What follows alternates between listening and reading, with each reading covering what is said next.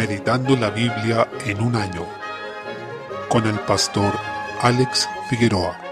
Día 24, mes 12, Zacarías capítulo 6. Desde el versículo 1, en este capítulo la visión de los caballos es una continuidad de aquella presentada en el capítulo 1. En ese pasaje, los caballos habían traído la noticia al Señor de que las naciones que habían despojado a Judá estaban en paz, cuestión que el Padre se dispuso a cambiar luego de la intercesión de Cristo, trayendo juicio sobre esos pueblos. Cristo allí fue presentado como el ángel de Jehová. En este capítulo 6, los caballos vuelven tirando carros, pero sin jinete, lo que muestra que el Señor es quien los controla. Los caballos representan a los ángeles que ejecutan la voluntad de Dios en la tierra. Aquí aparecen volviendo luego de haber derramado ese juicio de Dios sobre las naciones que oprimieron a su pueblo, lo que agradó al Señor. Las direcciones del norte y del sur representan a Babilonia y a Egipto respectivamente, desde la posición geográfica de Judá. Estas eran dos grandes naciones que los habían oprimido en su momento, pero el Señor es quien se encarga de vindicar a su pueblo. A diferencia de la visión del capítulo 6, los colores de los caballos parecen no ser importantes aquí para el significado de la visión, pero es relevante que entendamos que este gobierno de Dios sobre su creación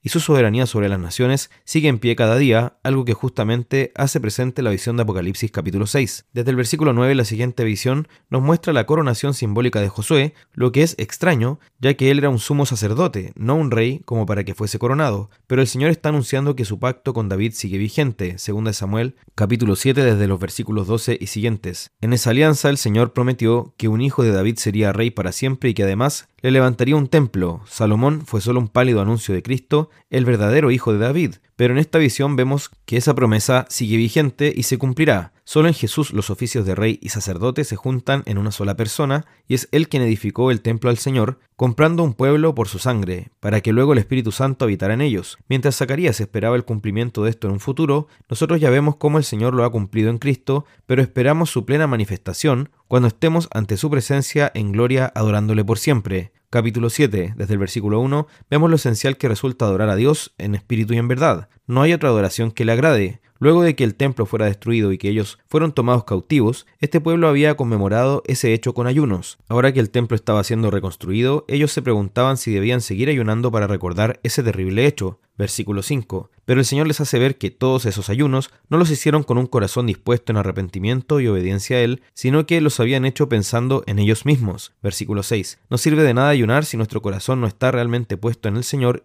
y su palabra. Tal cosa es solo pasar hambre en vano. Desde el versículo 8, los antepasados de este pueblo habían desoído la voz de los profetas que fueron enviados por Dios para advertirles del juicio venidero. Habían vivido en su pecado y rebelión sin arrepentirse. El profeta estaba exhortando a los hijos de estos antepasados para que entendieran que si ellos no tenían corazones sensibles a la palabra de Dios, no tenía sentido ninguna ceremonia externa que pudieran hacer, ningún ritual ni ayuno. La misma exhortación vale para nosotros hoy. El Señor Jesús dijo a la mujer samaritana que el Señor busca adoradores que le adoren en espíritu y en verdad. En Juan capítulo 4, nuestra vida debe reflejar un amor por el Señor que impacta todo lo que hacemos, hasta lo más cotidiano, que es comer y beber. Por eso la Escritura dice, si pues coméis o bebéis o hacéis otra cosa, hacedlo todo para la gloria de Dios. Primera los Corintios 10:31. Es una adoración que nace de un corazón transformado por el Espíritu y que impacta todo nuestro andar, incluyendo no solo nuestra relación personal con Dios, sino también nuestro trato con el prójimo. Solo así tiene sentido que ayunemos, pues de lo contrario solo estamos dejando de comer, que no es lo mismo.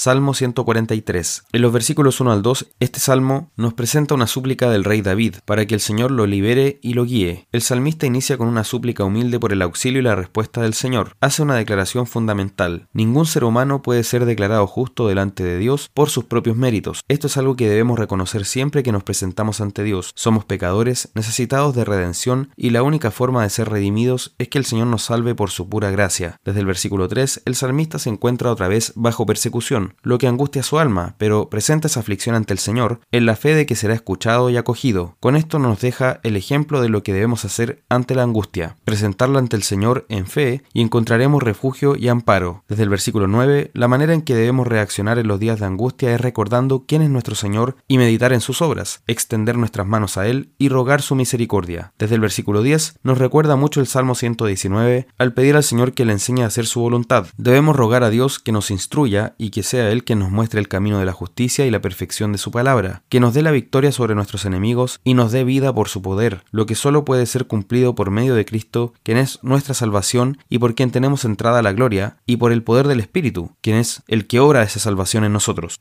Proverbios capítulo 30, versículos 24 al 28. La creación revela la gloria de Dios, su eterno poder y su inmensa sabiduría, además de su admirable creatividad. Una vez que conocemos su palabra y siendo iluminados por su Espíritu Santo, es nuestro deber conocer y examinar la creación de Dios y encontraremos en ella valiosas lecciones sobre la perfección de nuestro Señor. En este pasaje se revelan cosas que pueden parecer pequeñas o insignificantes, pero a las que el Señor dio el poder de hacer cosas impresionantes. Apocalipsis capítulo 15. Desde el versículo 1, con esta visión se abre el quinto ciclo de visiones. Inicia con la adoración celestial y el envío de los ángeles a derramar las copas de la ira final de Dios. Se aprecia aquí que los santos están en el cielo ya victoriosos. Versículo 2. Habiendo prevalecido sobre la bestia y el culto idolátrico a ella, que levantaron sus seguidores condenados. Esta visión es de gran consuelo para una iglesia perseguida como la que recibió este libro originalmente y que estaba inserta en una sociedad que rendía un culto idolátrico al emperador romano, amenazando con la muerte a quienes no lo hicieran. En otras palabras, era una sociedad en que el espíritu de la bestia se podía apreciar con claridad.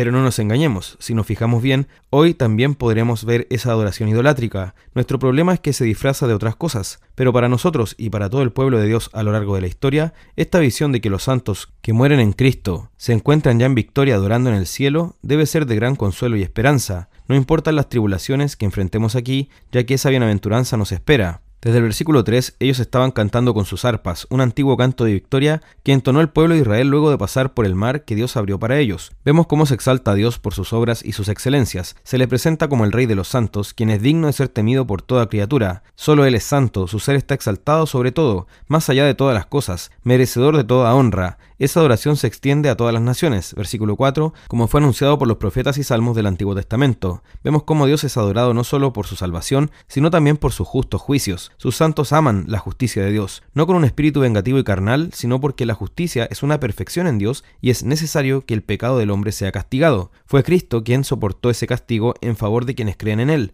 pero aquellos que rehusaron creer en su nombre deberán soportar esa justa ira por toda la eternidad, y es justo que así sea. Esa es la real gravedad del pecado y también la verdadera dimensión de la justicia de Dios. Desde el versículo 5 esto da paso a la visión de los ángeles que portan las siete copas de la ira final de Dios. Versículo 7. Fijémonos que ya no son advertencias como las trompetas, no son esos juicios que se derraman a lo largo de toda esta era, sino la consumación de la ira de Dios, lo que Él tiene preparado para la culminación de esta era. Todo lo relativo a los juicios de Dios sale desde su santuario celestial, lo que implica que no solo tienen la más alta solemnidad posible, sino también que estos juicios son puros, rectos, justos y llenos de gloria. Todo esto se refleja en la vestimenta de los ángeles, que son los agentes de su juicio. El versículo 8 muestra el humo que llena este templo celestial. Nos recuerda la forma en que Dios se manifestaba en el tabernáculo de reunión y luego en el templo de Salomón cuando fue inaugurado. Tiene que ver con que Él hará pública y visible su gloria en estos juicios. Que esto nos ayude a recordar hacia dónde se encamina la historia, la certeza del juicio de Dios sobre el pecado y la necesidad que tenemos de adorar a Dios,